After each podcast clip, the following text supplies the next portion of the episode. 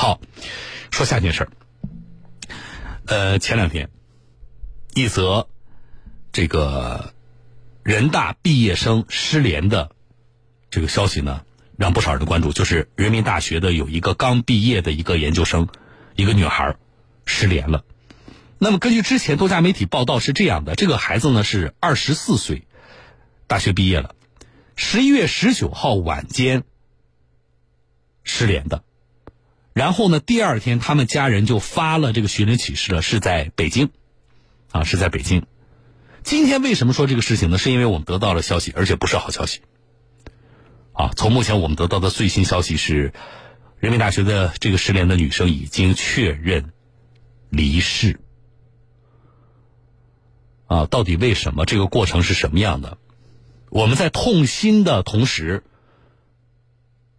作为。关注这件事情当中的我们这些围观者，又又应该从中思考些什么？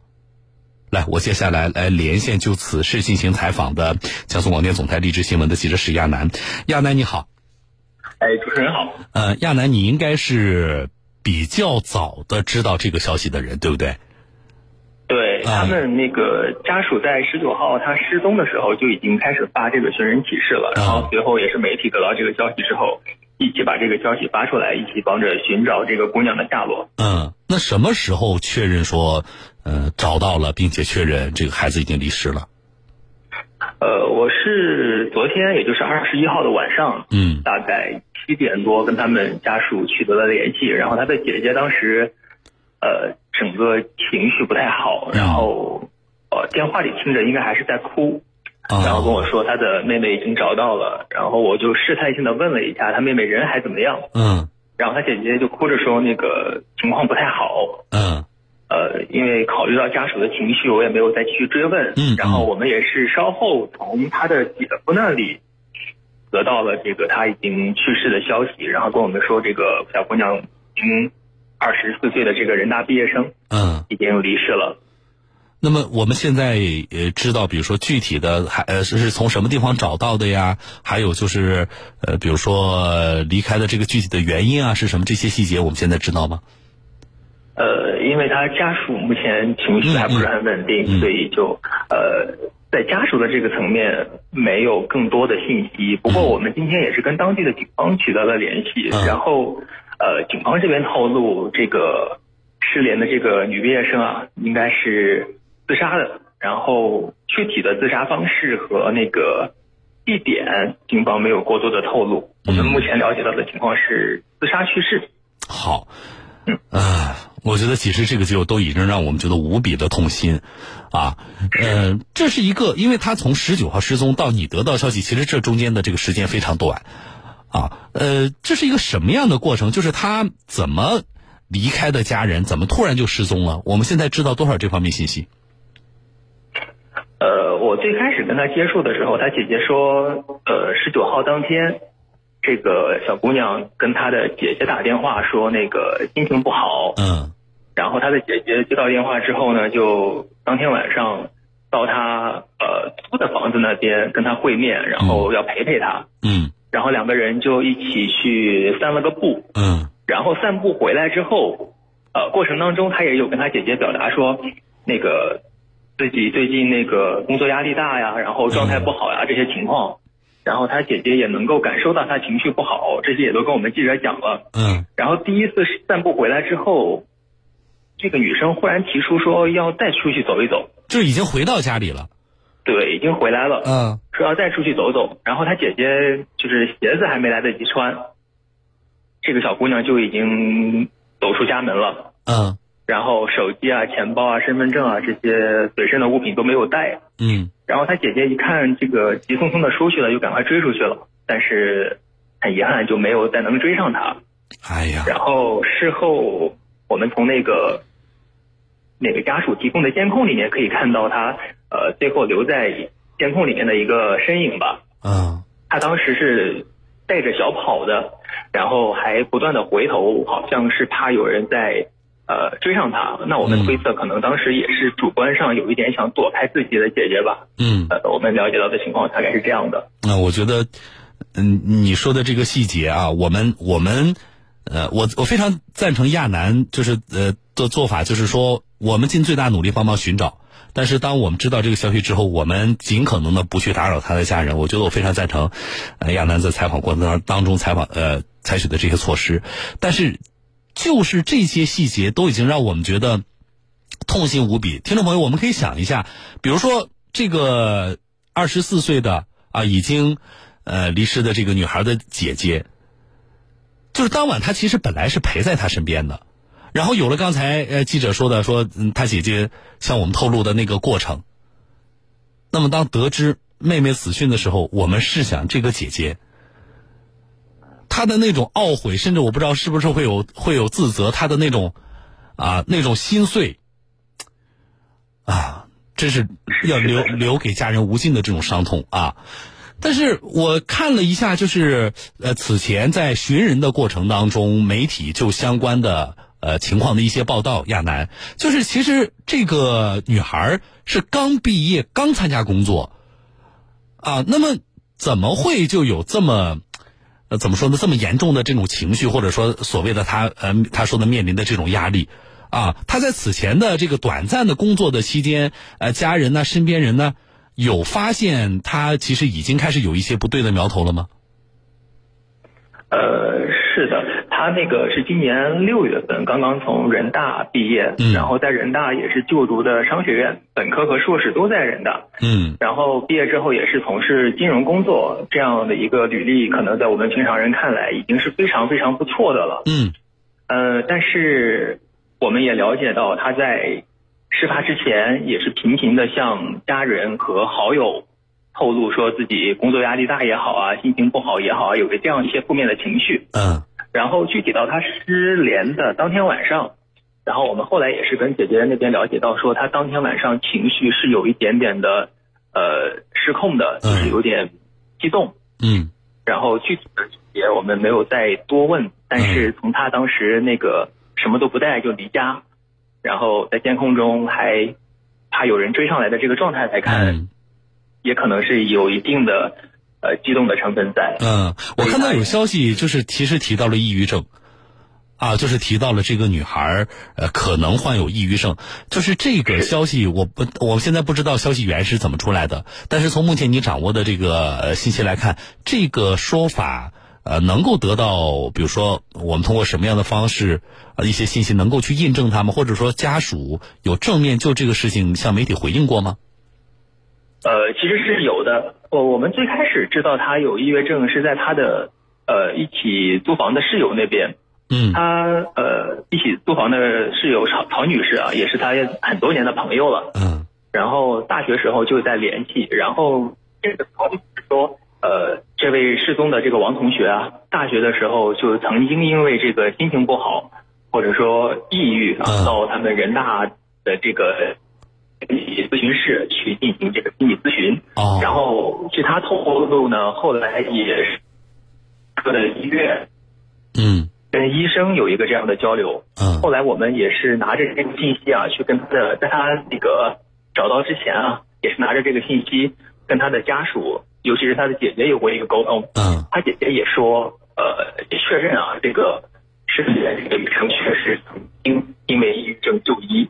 对这个消息应该是可以核实的。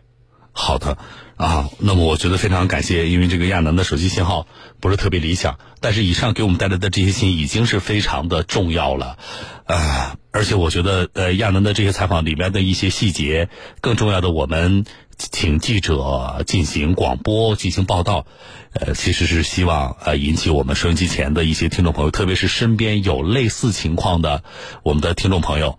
啊，你是他的家人，你是他的朋友，你是他的同事，应该对，身边有特殊情况的人更加的关注啊！也感谢亚楠以上给我们连线带来的这个报道，谢谢亚楠啊！我们我们再见。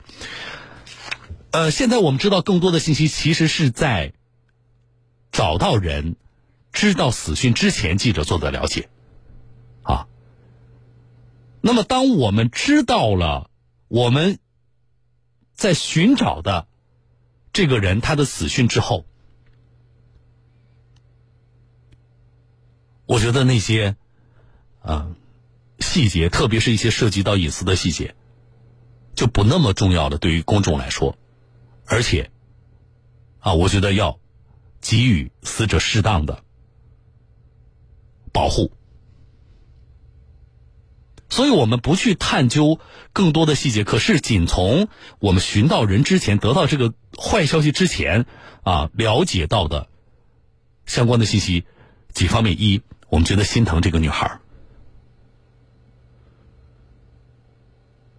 在这类事情上，我常说，我说很难有真正的意义上的感同身受，就是我们很难真正的走进一个人的心，我们很难去理解。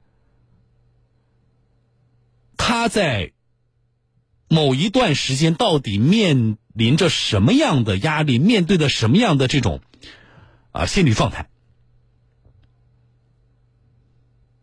可能他所表现的，或者说他所面对的工作生活的环境，在你看来，这有什么呀？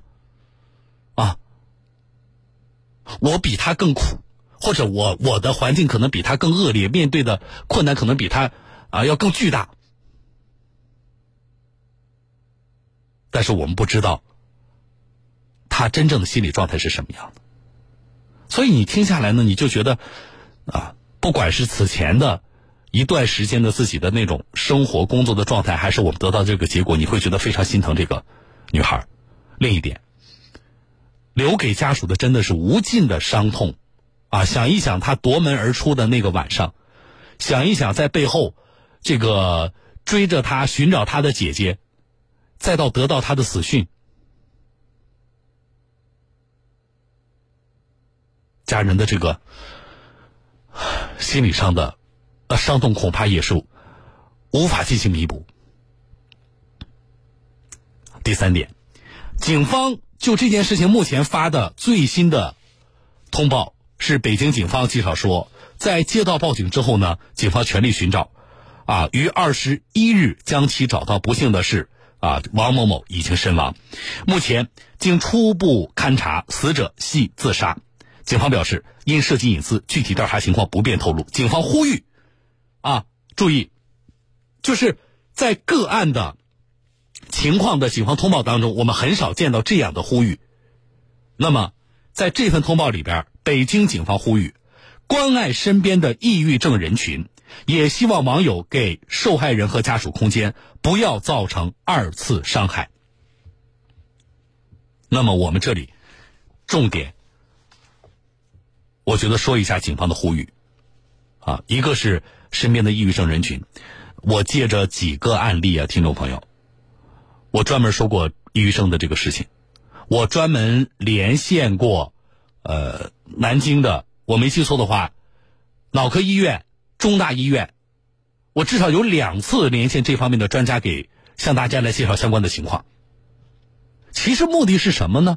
我告诉大家，在这个过程里边，就专家介绍的过程里边，你说你通过广播里边专家介绍，我就能够啊注意到，或者说我就能够学会我怎么跟身边的有抑郁症的这个呃这个朋友啊，或者是同事、家人去去沟通，去保护他们，我觉得可能有些困难啊。但是为什么我们还要坚持做这个事情呢？现在我觉得抑郁症这个群体啊，听众朋友，他真正面对最大的困难是什么？是他没有被正视，他没有被这个社会大多数人去正视、去理解。就是还有很多人把抑郁症看成什么呢？看成心情不好啊，就是你就是这个心情不好吗？或者说看成你心理最弱？啊，脆弱！你怎么抗打击能力那么差？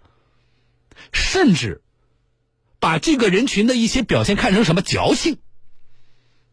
啊，别人都没事，怎么就你啊？怎么怎么样的？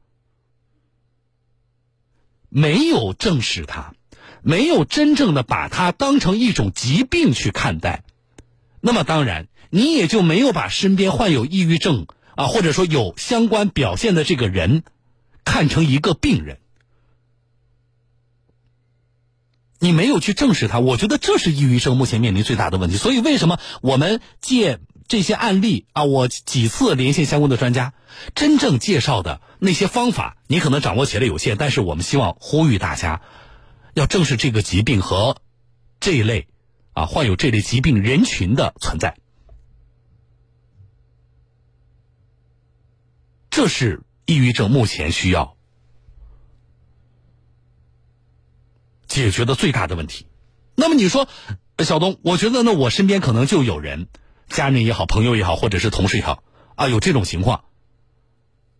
那么专家其实说的说的方法很多啊，这个方法你上网其实你也能够查到这类的这个专家的写的文章很多，你也能够学习一下。然后呢，你这个到你们所在地的这个医院啊，很多这个医生也会给你具体的建议啊。我觉得这里我不细说，但是我先后跟几位这方面的这个专家在聊天的时候，我觉得他们都说提到一点非常重要。我刚才说了，我说你们要正视这个疾病和。患有这类疾病这个人群的存在，但同时，你在有这个观念之后，你发现我的身边就有这样的人。那么几个专家都跟我提到，就是你在跟他日常的接触当中，你要知道他患有抑郁症，他是病人，但是你在跟他接触的过程中，你不能把他当成病人。